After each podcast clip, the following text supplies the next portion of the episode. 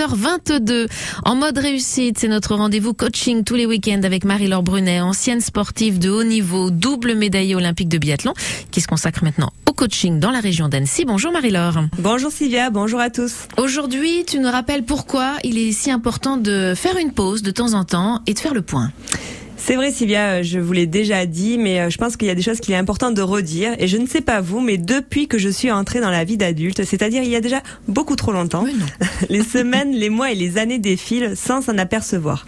Marquer un temps de pause, c'est accepter de figer le temps pour faire un état des lieux de notre situation familiale, professionnelle, relationnelle, personnelle, et de voir si celle-ci correspond toujours à nos besoins et les attentes qu'on a de notre passage sur Terre.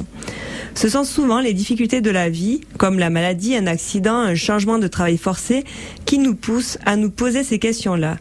Et si nous pouvions éviter certaines difficultés en prenant l'habitude de faire ce point quand tout va relativement bien. Alors comment on s'y prend, Marie-Laure?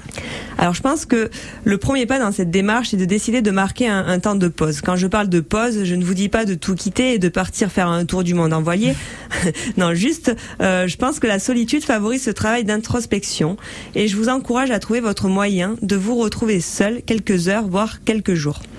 Personnellement, je suis une adepte de ces temps de pause de 4-5 jours, seule dans un lieu bercé par la nature. Il m'est arrivé plusieurs fois de me faire prêter un mazo par un ami dans le Beaufortin, et parfois c'est dans mon camion aménagé que je trouve refuge.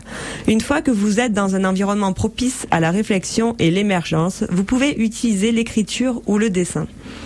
Beaucoup de mes coachés aiment faire des schémas pour retranscrire leurs idées et pensées. Dressez la liste de vos envies, de ce qui est important pour vous, de vos priorités, de ce qui est indiscutable dans votre vie et ce qui est négociable. Petit à petit, vous verrez que vos idées vont se clarifier et que des pistes d'évolution vont se présenter à vous. Alors une fois qu'on a trouvé des pistes d'évolution, est-ce qu'on doit les partager avec nos proches, Marie-Laure? Bien évidemment. Euh, les partager, ça va permettre la mise en action et vous savez qu'on est euh, à quelques semaines des vacances d'été et vous allez pouvoir planifier ce temps de pause. Et donc oui, il faut partager tout ça. Ça vous permettra bah, de pouvoir avoir un petit temps rien qu'avec vous-même et je vous encourage donc à le partager avec vos proches afin de l'intégrer dans vos démarches et de favoriser le changement. Ayez en tête que lorsqu'un élément de l'environnement bouge, alors c'est l'ensemble de l'environnement qui est impacté. Merci Marie-Laure pour ce bon conseil. À très bientôt. À très vite et je rappelle qu'on retrouve tous les bons conseils de Marie-Laure sur francebleu.fr. Ça s'appelle En mode réussite.